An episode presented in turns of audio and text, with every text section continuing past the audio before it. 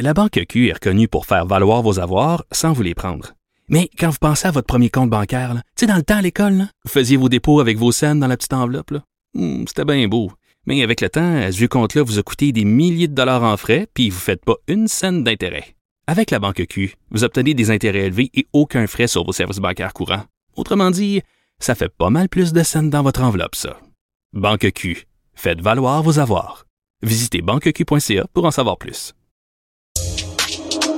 C'est tout en anglais. Sophie Durocher. C'est toi qui as tiré la sonnette d'alarme? Le Québécois moyen était Guy Nantel. euh, quelqu'un qui subissait et qui se disait je ferme ma gueule parce que je veux pas perdre ma job. La rencontre. Cet asservissement, cette servitude volontaire. C'est quelqu'un qui va dire par exemple moi j'étais allé à l'urgence là j'ai attendu 6 heures OK? La rencontre. Nantel.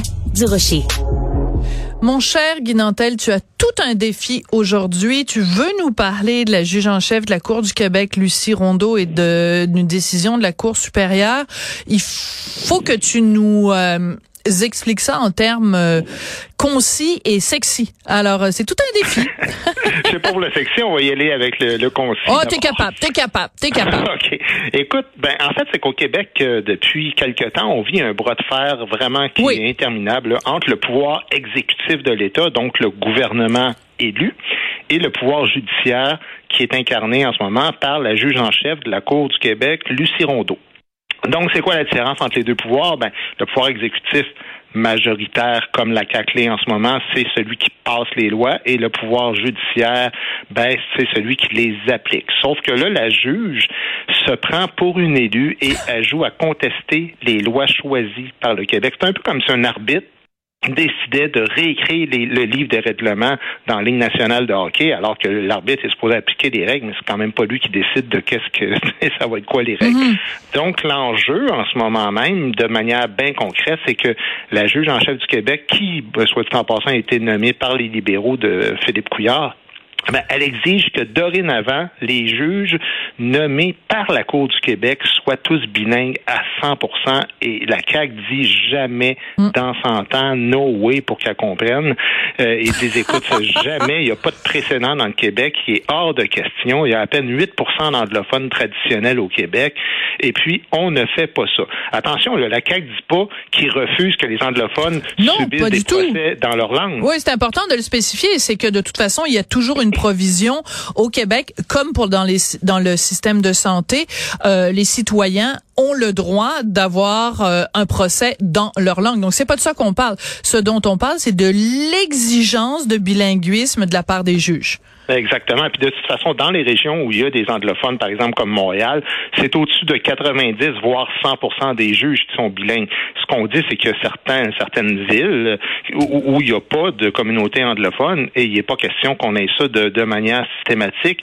Euh, puis donc, dans la réforme de la loi 101, ben la CAC avait précisé justement que la maîtrise d'une autre langue que le français n'a pas à être exigée, mais elle, la juge, a dit non, la loi, c'est moi, puis ça va marcher comme moi je Et hier, justement, la Cour supérieure a suspendu un appel, donc justement, pour les candidatures pour un poste de juge parce que la CAC continue de faire les appels strictement en français et là, c'est la Cour supérieure qui a dit non à ça. C'est grave pour deux raisons. Je vais dire la première, je vais te laisser ensuite euh, intervenir. La première euh, raison pour laquelle c'est grave, ben, c'est que la juge, là, elle a aucune raison. Ses raisons sont purement idéologiques. Elle s'est fait questionner justement sur ce que je disais tantôt, sur Ouais. le fait qu'il y a des villes comme Rouen, Joliette, Saguenay, où il n'y a aucune communauté anglophone ou à peu près. Et elle a dit qu'elle a reconnu là n'avoir aucune statistique qui Mais là- démontre qu'il y a un besoin.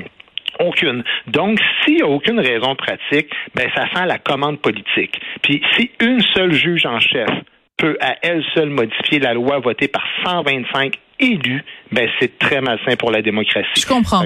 Vas-y, je vais te laisser intervenir, je vais te dire la deuxième raison. ensuite. Non, mais je veux juste euh, et- faire une, une espèce de, de parenthèse. C'est drôle que quand même, en, en janvier 2023, au Québec, on soit en, train- en train de euh, face à euh, une juge qui a de telles exigences et qui est si euh, vraiment euh, irréductible dans sa prétention, dans son affirmation qu'il faut euh, avoir des juges qui sont bilingues, cette exigence de bilinguisme, alors qu'au même moment, euh, on n'a pas cette même exigence de bilinguisme dans un autre domaine où c'est, selon moi, dix mille fois plus important, et c'est le système de santé. Comment ça se fait qu'on n'a pas quelqu'un dans le système de santé qui dit j'exige qu'il y ait personne au Québec qui exerce la médecine s'il n'est pas capable de parler le français. Comment ça se fait que cette même exigence ne se retrouve pas dans le système de santé?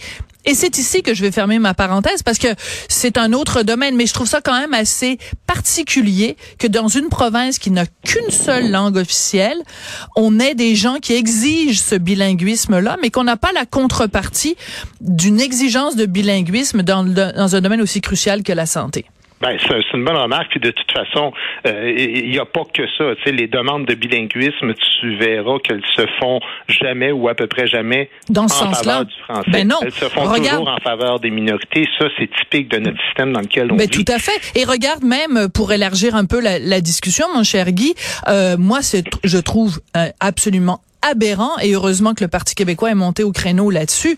Comment se fait-il que les municipalités euh, au Québec, si tu n'as que 7% dans certains cas comme Otterburn Park de population anglophone, euh, même avec la, la nouvelle euh, mouture de la loi 101 qui est la loi 96, que veut ça la discrétion. Une municipalité a même pas même pas besoin d'avoir un seuil euh, euh, crucial de, de, de population anglophone. Ben non, 7 de- d'anglophones à Otterburn Park. Ah ouais, c'est une ville bilingue. Mon là, Dieu qu'on est mouton au Québec. Dans le cas des juges, parce qu'il y a carrément des districts où il n'y a pas de communauté anglophone, mais on dit c'est pas grave, vous allez parler anglais pareil. Alors c'est fort pareil. La deuxième euh, Oui, raison aussi que je voulais dire qui est, qui est extrêmement dangereuse, c'est que ça démontre à merveille le carcan juridique qu'Ottawa impose de force au Québec. Hier, c'est la Cour supérieure qui s'est prononcée. Mais même si à la Cour du Québec, les juges sont nommés donc par le Québec, c'est des juges mineurs de première instance.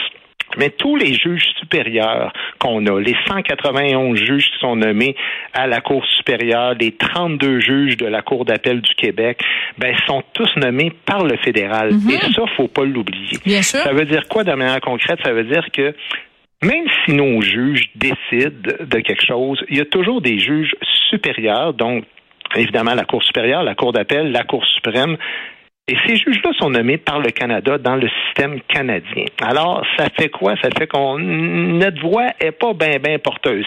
Comme le disait justement l'ancien euh, euh, euh, juge en chef euh, de la Cour d'appel, là, c'est Michel Robert. Puis là, je le cite, là, il disait Les souverainistes n'ont pas leur place dans la magistrature. C'est un juge en chef en passant Effrayant. pour, pour occuper une fonction dans la magistrature de nomination fédérale, donc toutes les cours que je viens de te nommer là, je pense que c'est une sorte de prérequis. On ne doit pas être Mon Dieu, on a l'impression d'entendre Luc Lavoie. Euh, excuse-moi. Non, mais c'est fort. Je veux dire, ça veut dire quoi? Ça veut dire que tous les juges d'instance supérieure nommés par le fédéral vont toujours avoir le dessus sur les juges de première instance. Et là, par-dessus le marché, on veut même que les juges de première instance se soumettent à- aux dictats euh, fédéraux. Alors, Oui, ça n'a aucun sens. Alors, euh, dans un texte euh, très bien fait du Journal de Montréal, Journal de Québec, on s'est intéressé, on cite euh, des, des chiffres de Statistique Canada qui nous donnent le pourcentage de juges bilingues par Mhm. province. Puis c'est toujours important quand on parle de bilinguisme au Québec, hein, de cette exigence-là pour prendre soin de la pauvre petite minorité opprimée des anglophones au Québec. Font donc pitié. Comparons-nous avec le reste du pays. Il y a une seule province qui est officiellement bilingue au pays, c'est le Nouveau-Brunswick. Au Nouveau-Brunswick, il y a seulement 61 des juges qui sont bilingues. Comment se fait-il que dans une province qui est unilingue francophone, on serait plus exigeant en termes de bilinguisme que la seule province bilingue? Ça n'a Ben, c'est aucun une bonne sens. question. C'est une bonne question. Puis, puis même, je vais, je, je vais me servir de ce que tu dis, puis je vais le virer encore plus euh, pour, pour démontrer encore plus à quel point ça n'a aucun sens. C'est que le pourcentage de francophones en Ontario est grosso modo à peu près le même que le pourcentage d'anglophones au Québec. Au Québec, 88% des juges sont bilingues. En Ontario, 37 Ouais, CQFD. c'est nous qui faisons faire la leçon. Non, mais c'est nous qui sommes intolérants. Mais non, mais c'est nous qui sommes intolérants. C'est une minorité opprimée, les anglophones au Québec. Tu savais pas, t'as pas eu le mémo.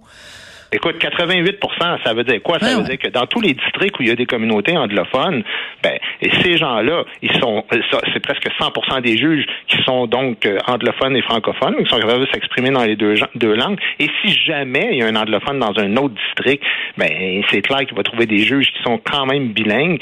Alors, ça n'a aucun sens. Comme tu dis, Nouveau-Brunswick, le tiers des Nouveaux-Brunswickois sont francophones.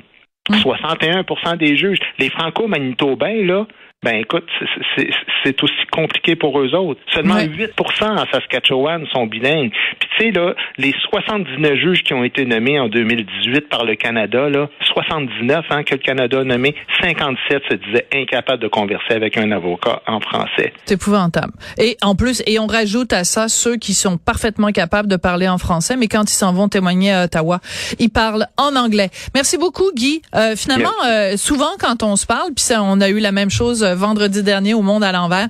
On, la conclusion de notre conversation, c'est mon Dieu qu'on serait donc bien si le Québec était indépendant. Merci beaucoup, euh, Guy Nantel. c'est toi qui le dis. Bonne ah, journée. je te confirme ton biais. Salut.